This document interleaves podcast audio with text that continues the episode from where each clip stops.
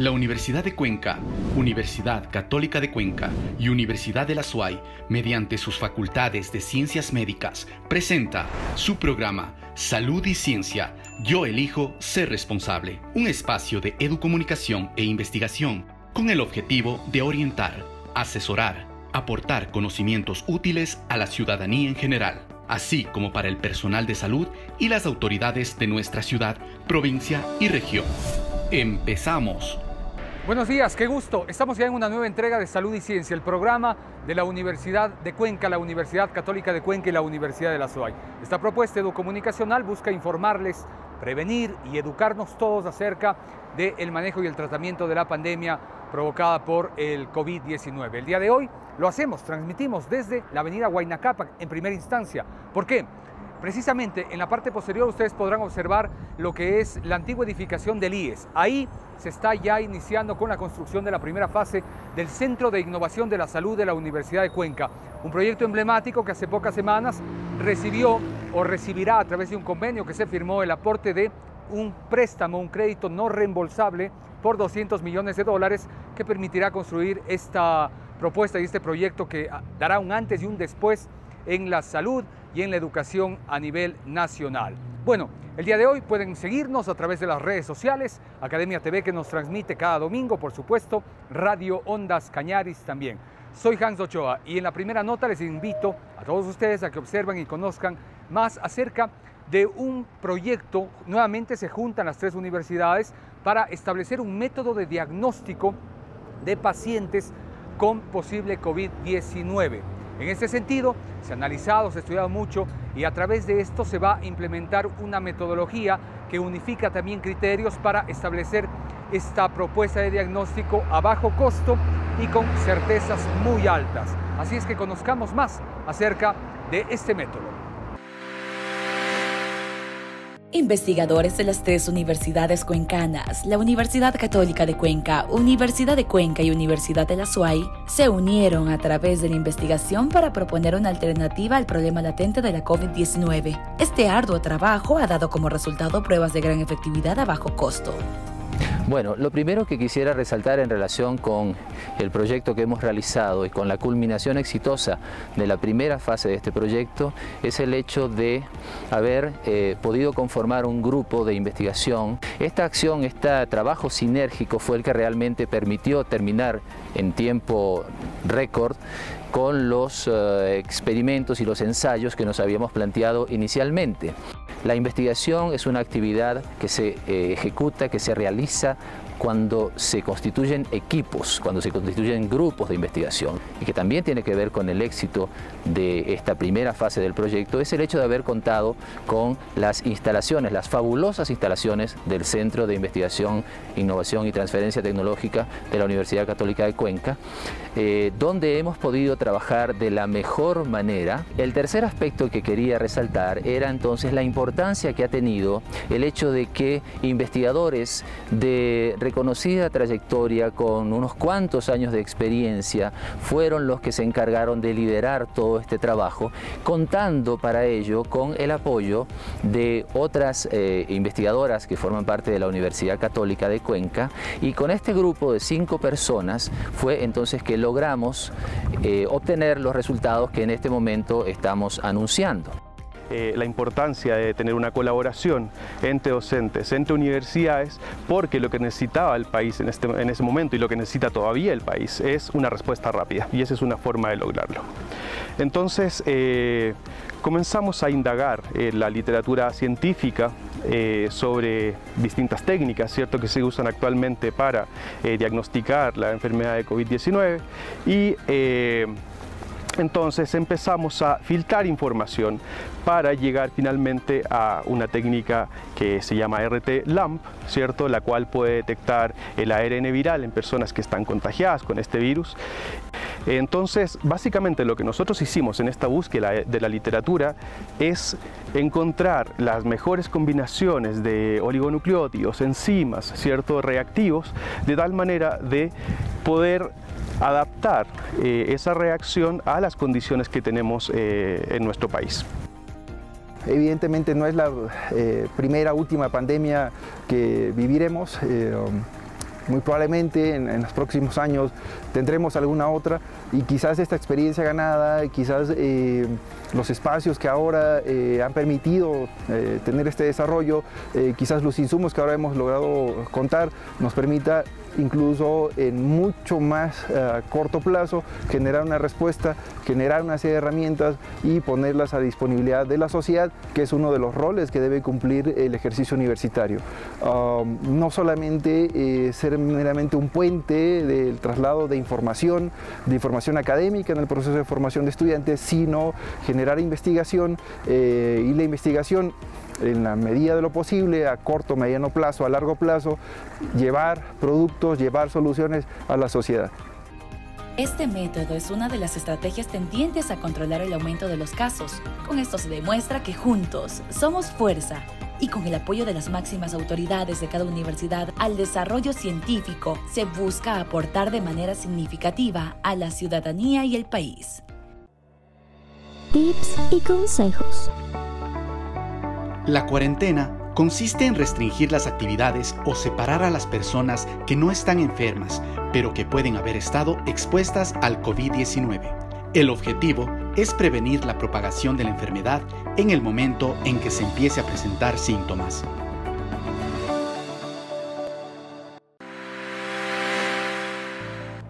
Con la información que les acabamos de presentar, ustedes ya pueden conocer un poco más acerca de este proyecto que nos junta nuevamente a las tres universidades. El diagnóstico a través de la metodología RT Lab.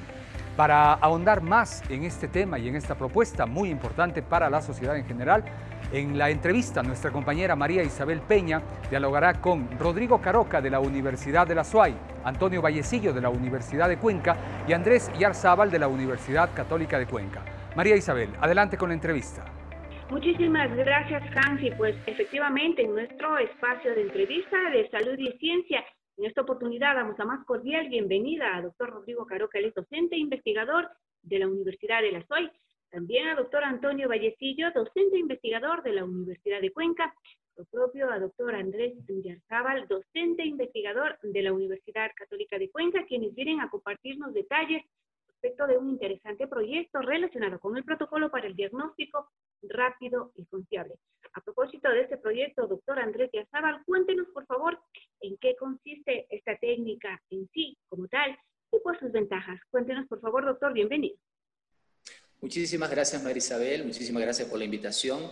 Eh, bien, eh, se trata de una técnica que eh, permite la detección de eh, los virus en los fluidos biológicos, particularmente eh, la saliva y en los exudados nasofaringios. Es una técnica molecular muy similar a la técnica de RT-PCR que se está utilizando a nivel mundial para hacer la detección, pero que tiene unas ventajas muy importantes con respecto a esta técnica, de las cuales ya vamos a comentar. Es una técnica que, como les digo, lo que hace es detectar la presencia del genoma de ciertos genes del coronavirus, eh, y em, actúa como una especie de fotocopiadora molecular que permite eh, multiplicar miles de millones de veces esos pequeños genes, esos pequeños fragmentos del genoma para hacerlos entonces detectables. Es una técnica que recibe el nombre de RT-LAMP, y es una técnica entonces que eh, les voy a mostrar, si me permiten compartir la pantalla, cuáles son algunas de sus ventajas comparativas. Verán ustedes en esta imagen que estoy compartiendo que hemos utilizado el sistema bien conocido de semáforos, donde el color verde indica que es un, aspecto bueno, positivo o, bajo de la técnica, el amarillo medio y el alto es malo, o, eh, perdón, el rojo es malo o alto. Entonces veamos que eh, todos estos aspectos que estamos considerando, el costo es bastante bajo en la técnica de RT-LAMP, que es la que nosotros hemos puesto a punto. La dificultad es una dificultad media de, implementación de la técnica. El equipamiento que se requiere es un equipamiento que está disponible en la mayoría de los laboratorios de diagnóstico. No es equipamiento súper sofisticado ni extremadamente costoso. El tiempo de ejecución es bastante corto en comparación, obviamente, con las otras técnicas. La detección se puede hacer de manera visual directamente por un cambio de color sin que haya necesidad de utilizar equipos sofisticados y costosos. La sensibilidad es muy alta, la especificidad es muy alta. Se puede aplicar de forma masiva precisamente debido al hecho de que es de bajo costo y eh, inclusive se puede utilizar en el punto de atención al paciente, allá donde es necesario que estén presentes eh, los agentes de, eh, digamos, las instituciones de, de, salud pública. Y finalmente, un aspecto importantísimo es que permite detectar a los pacientes precisamente en la fase más importante, cuando los pacientes son contagiosos, altamente contagiosos. A diferencia de esta técnica, vemos que la RT-PCR y la prueba rápida, esa famosa prueba rápida, no tienen eh, tantas ventajas. Vean que el costo del RT-PCR es muy alto, todos lo sabemos, la dificultad es muy grande, se necesita equipamiento muy sofisticado, el tiempo de ejecución es largo, la detección solo se hace a través de un instrumento, no se puede aplicar masivamente, ni tampoco en el punto de atención al paciente. Finalmente, la prueba rápida, que tiene muchísimas ventajas, tiene una gran desventaja y es que precisamente no sirve para detectar a los pacientes que están en ese momento eh, infectados con una carga viral muy alta, lo cual hace que sean extremadamente contagiosos. Entonces, estas son las ventajas de la técnica que nosotros hemos estandarizado y optimizado aquí eh, con la colaboración de las tres universidades. Muchísimas gracias, doctora. Ahora bien, nos gustaría conocer qué posibilidad habría de ya usar esta técnica, esta propuesta ya a nivel nacional. No sé si de pronto nos ayuda con ese criterio, doctor Antonio Vallecillo, docente investigador de la Universidad de Cuenca. Por favor, doctor. Bueno, eh, bueno, antes que nada, gracias por el espacio. Y evidentemente sí. Eh, primero que me gustaría comentar en principio que eh, se ha mencionado un poco las diferencias, las ventajas y desventajas de ambas técnicas. En este momento en el país y me parece que en el resto del mundo estamos en, un, en una condición donde se necesita una técnica para monitorear a la población, identificar a los individuos que si bien pueden ser asintomáticos, representan un riesgo importante para seguir transmitiendo la infección al resto de la población que es susceptible. Eh, el RT-PCR cuantitativo o el RT-PCR en tiempo real eh, dadas las ventajas que tiene, no se puede masificar. Sobre todo el costo, el tiempo, ah, no hay los espacios suficientes para hacerlo. La propuesta es tener una técnica, partimos de un inicio, de un protocolo en el que eh, se han definido las condiciones del ensayo, es decir, se hace un ejercicio de estandarizar las condiciones analíticas. Eh, debemos transitar por un proceso de validación con muestras de pacientes, que eso, bueno, se ha estado trabajando acceder a las muestras. Eh, y, bien, además, se puede incluir a otras instituciones que consideren que esta prueba, este ensayo, eh, puede ser utilizable eh, en ciertos ambientes y generar una respuesta en la población, que es básicamente monitoreo en espacios de trabajo, en el caso nuestro somos instituciones de educación, los compañeros docentes, a los propios estudiantes, en cualquier otra empresa, un espacio administrativo. Eh, lo recomendable es, eh, y que se ha definido en algunos países, un monitoreo por lo menos dos veces a la semana, probablemente con un intervalo de tres a cinco días.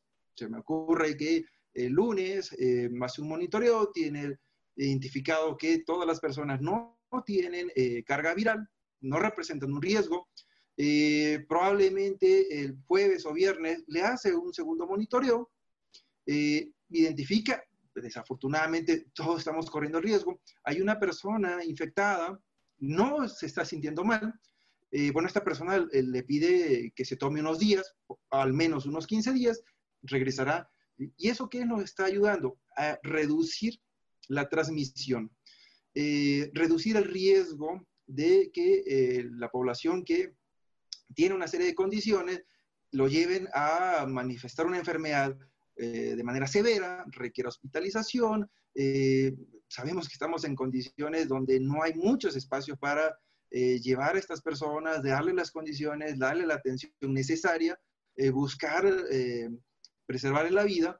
Y entonces lo que estamos haciendo es, si bien manteniendo las actividades que son necesarias, las actividades laborales, pero estamos gestionando reduciendo el riesgo que implica que todos estamos corriendo en, en los espacios de trabajo realizando nuestras actividades. Entonces, concluyendo, se puede aplicar, tenemos un protocolo validado a nivel analítico, deberá eh, validarse ya eh, con muestras y estimar una serie de valores que se llaman variables de rendimiento diagnóstico y tener una dimensión, digamos, de la capacidad que tendría este ensayo para dar eh, un diagnóstico de las personas que probablemente pudiésemos identificar como infectadas. Pero sí estaríamos en condiciones, se puede trasladar la información que hemos obtenido.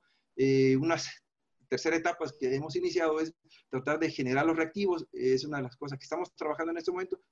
Y más allá de en este momento trasladar un, un protocolo, quizás estar proporcionando a quienes así lo requieran algunos de los insumos, de hecho la gran mayoría de los insumos que en este momento, eh, bueno, prácticamente todos se tienen que importar. Y eso adicionalmente de que reduciríamos la salida de divisas, recursos económicos, eh, tenemos la disponibilidad prácticamente inmediata de esos, de esos insumos. Muchísimas gracias, doctor. Quisiéramos conocer con doctor Rodrigo Caroca, docente e investigador de la Universidad de La Fe, ¿cómo es que se avanzó tan rápido con esta propuesta, doctor? Cuéntenos. Eh, ¿Cómo está María Isabel? Muchas gracias por la oportunidad de dar esta entrevista. Eh, bueno, yo creo que aquí hay varios puntos clave que me gustaría tocar. Primero que nada, el formar un equipo. ¿sí? Eh, una vez, cierto, que se nos pide dar una solución a este problema de, diagnóstico que hay en el país, eh, conformamos un equipo, las tres universidades, tres docentes con vasta experiencia en biología molecular e incluso con experiencia previa en el desarrollo de la técnica LAMP, ¿sí? Y eso sumado a la infraestructura. Afortunadamente, si sumamos las fuerzas de las tres universidades, contamos, ¿cierto?, tanto con los equipos como con las instalaciones para poder desarrollar rápidamente estas pruebas sin necesidad de adquisición, eh, por ejemplo, de, equipos en específico. Por otra parte, es clave eh, el concepto de ciencia abierta.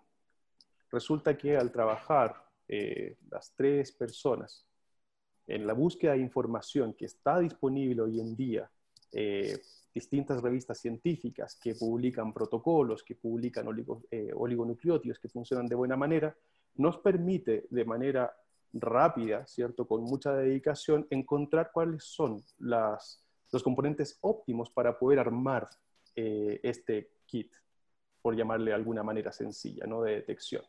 Entonces, sumado eso, a la libertad que nos han dado para poder llevar a cabo distintos experimentos, ¿cierto? Utilizar las instalaciones, por ejemplo, de la Universidad Católica en el CITT, donde contamos con bastante espacio, bastantes equipos, ¿cierto? Y nos dan todas las facilidades para poder trabajar ahí.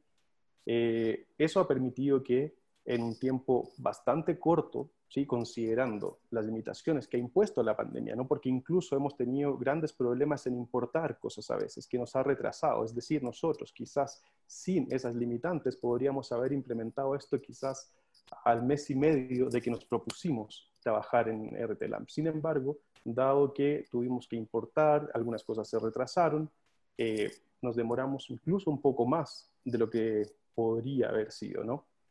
Y de ahí algo muy importante que me gustaría destacar de lo que dice el doctor eh, Antonio Vallecillo. Eh, estamos trabajando en ver cómo nos independizamos un poco de esa dependencia, ¿cierto?, de importar productos desde el exterior. ¿sí? Por otra parte, eh, se nos ha otorgado el tiempo para dedicarle a este proyecto. ¿sí? Durante, por ejemplo, este, este receso de clases hemos dedicado todos nuestros esfuerzos a avanzar, a probar distintas cosas, a optimizar el protocolo. Sí, hemos trabajado muchísimo en eso, en cada uno de los pasos hacerlo más sencillo. ¿sí? Y algo fundamental para esta propuesta ha sido el apoyo que hemos recibido de los rectores de nuestras tres casas de estudio. ¿sí? Eso ha sido fundamental porque ha facilitado acceso a espacios y también acceso a recursos para conseguir eh, de la manera más rápida posible eh, lo que nos hace falta para poder eh, desarrollar este protocolo y bueno, en un futuro también un, un kit. Muchísimas gracias, doctor. Y pues ya para despedir, pues el tiempo es muy enemigo en este tipo de entrevistas, el tiempo nos apremia. Quisiera conversar con el doctor Andrés Yarzaba ya para despedir este importante e interesante entrevista que sin duda va a generar mucha expectativa entre la colectividad.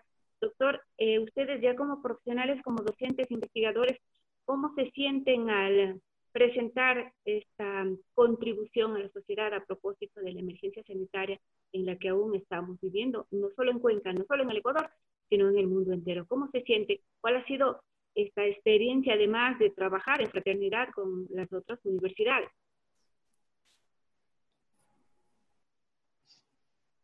Muchísimas gracias, Marisabel, por su pregunta. Es una pregunta clave, muy importante. En primer lugar, efectivamente, el hecho de haber trabajado de manera conjunta las tres universidades e investigadores de las tres universidades de manera solidaria, de manera sinérgica, sin egoísmos, sin personalismo, eso es lo que ha permitido avanzar tan rápido. Quiero comentar que hemos contado con el apoyo invalorable de las doctoras Lenis Huela y la doctora Yasmín Salazar, quienes también forman parte de nuestro equipo, y eso ha, permitido conformar un equipo, como decía el doctor eh, el doctor Caroca, que un equipo que ha trabajado de manera entusiasta, alegre, eh, muy comprometida. Nosotros no trabajamos normalmente en temas relacionados con COVID, ni con SARS, ni con coronavirus. Nosotros, cada uno de nosotros tiene una experticia e intereses científicos particulares que hemos dejado de lado durante este tiempo. De la misma manera, por cierto, que lo han hecho investigadores en el mundo entero. Eh, esto no es, nada, no es nada extraño. En el mundo entero se ha hecho de esta manera para concentrar los esfuerzos en la eh, posibilidad de brindar una, una solución. Nosotros no estamos trabajando para publicar artículos, que por lo demás es legítimo, pero no es el objetivo de nosotros. Nosotros estamos trabajando para ofrecer una solución. Y esta solución creemos que va a ser sumamente importante, sumamente valiosa, en la medida en que se entienda su valor, en la medida en que se adopte como una alternativa para el fin para el cual ha sido propuesta. Y en este sentido, nuevamente, les queremos dar las gracias a nuestros rectores que han entendido a cabalidad eh, lo que nosotros les propusimos y que le han dado el apoyo pleno a esta, a esta propuesta. Y de la misma manera que les queremos agradecer a ustedes por la posibilidad de hacerlo, eh, de poderlo difundir para que también la comunidad lo, lo sepa. Muchísimas gracias, estimados doctores, doctor Rodrigo Caroca, docente investigador de la Universidad de la FOI, doctor Antonio Vallecillo, docente e investigador de la Universidad de Cuenca, el doctor Andrés de docente e investigador de la Universidad Católica de Cuenca, pues la ciencia al servicio de la colectividad. Muchísimas gracias, estimados caballeros, por augurarles éxitos en estos proyectos tan interesantes para la sociedad. Hans, continuamos con usted, por favor, adelante. Y ahora que las condiciones son diferentes a las que nos acostumbramos en los últimos meses, donde tenemos libertad de movilidad, libertad para reuniones y como lo hemos mencionado también, donde toma mayor importancia la responsabilidad de cada uno. Ahora queremos conocer qué ha sucedido en la última semana en nuestra ciudad y provincia y para eso invitamos nuevamente a nuestro médico epidemiólogo, Fray Martínez, quien nos comenta sobre las estadísticas. Muchas gracias Hans, muy buenos días amigos televidentes y radioescuchas. Muchas gracias por acompañarnos cada domingo en nuestro programa Salud y Ciencia. Esta mañana nos encontramos con el doctor Fray Martínez Reyes, quien hará un análisis de la situación de la enfermedad COVID-19 en la provincia de La Suay. Doctor Fray, bienvenido a nuestro programa. Continuamos con el análisis de la COVID-19 en la provincia de La Suay con datos disponibles en el portal del Ministerio de Salud Pública hasta el 23 de septiembre del presente año.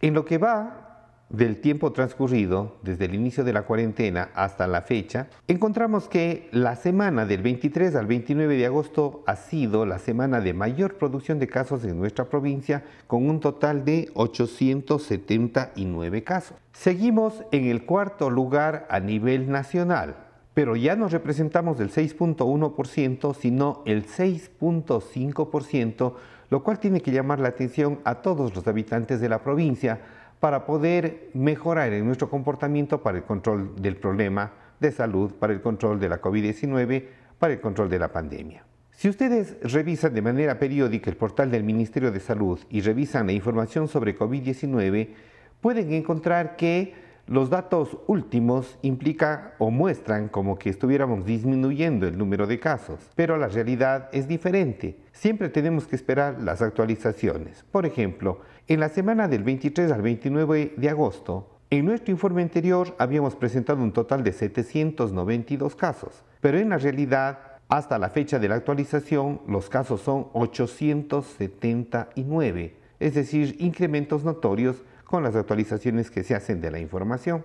Si nosotros sacamos el promedio de casos diario por cada semana, encontramos que en la semana que hemos referido, del 23 al 29 de agosto, el promedio diario de casos fue de 125.6. Recordemos que el 19% de los casos que se producen potencialmente van a requerir hospitalización. Es decir, en esa semana 167 pacientes necesitaban ser hospitalizados. Cuidados intensivos requerirían 33 personas y de esas 33 personas que ingresaron a cuidados intensivos por COVID-19 agravado, 16 morirán. Un detalle importante a tener en cuenta es el siguiente, que una persona podría pasar la enfermedad a tres adicionales. Si en una familia de cinco miembros, las cinco personas tienen la enfermedad, van a contagiar a 15 personas. Según las eh, proyecciones que se hacen, se considera que entre el 40 y el 70% de los miembros de una población se contagiarán. ¿Qué es lo que se pretende con las medidas? La mascarilla, el lavado de manos y el distanciamiento social es que no tengamos una explosión de casos, sino que la producción de casos se vaya dando de manera paulatina para poder lograr que los servicios respondan a las necesidades de atención de las personas. Recuerde que si, si, usted usa mascarilla y toma contacto con una persona enferma de COVID-19, la cantidad de virus que van a llegar a su organismo va a ser mucho menor. Una cantidad menor de virus puede causar una enfermedad leve o puede causar una enfermedad asintomática y su organismo genera una respuesta inmunitaria parecida a la vacuna. Además de esto, se reduce la cantidad de enfermos graves, el número de hospitalizados y también el número de casos fatales de personas que fallecerían. Colaboremos, es responsabilidad de todos el control adecuado del COVID-19. Gracias. Muchas gracias, doctor, por acompañarnos cada domingo en nuestro programa. A continuación, daremos a conocer los datos estadísticos de la provincia de La Suay emitidos por el Ministerio de Salud Pública. 8.423 casos confirmados. 5.168 casos recuperados, 149 fallecidos. De esta manera culminamos nuestro segmento. Seguimos contigo, Hans. Estamos llegando a la parte final de nuestro programa Salud y Ciencia. El día de hoy hemos transmitido desde lo que será el Centro de Innovación de la Salud de la Universidad de Cuenca que en las próximas semanas arrancará ya su primera fase con atención en cuanto a consultorio se refiere aquí. Ya les informaremos más acerca de eso. Les invitamos a que sigan conservando las medidas de protección, distancia social, el uso de la mascarilla, el lavado de manos y por supuesto la responsabilidad que es fundamental. Gracias a todos ustedes, la Universidad de Cuenca, la Universidad Católica de Cuenca y la Universidad de la SOAI les invitan a escuchar, observar y ser parte de este programa el próximo domingo. Tips y consejos. Mantenga siempre el distanciamiento en los lugares públicos. Esto es especialmente importante si está al lado de alguien que esté tosiendo o estornudando, dado que es posible que algunas personas infectadas aún no presenten síntoma o que sus síntomas sean leves. La Universidad de Cuenca, Universidad Católica de Cuenca y Universidad de la SUAY, mediante sus facultades de ciencias médicas, presentó su programa Salud y Ciencia. Yo elijo ser responsable. Un espacio de educomunicación e investigación con el objetivo de orientar, asesorar, aportar conocimientos útiles a la ciudadanía en general, así como para el personal de salud y las autoridades de nuestra ciudad, provincia y región. Hasta una próxima oportunidad.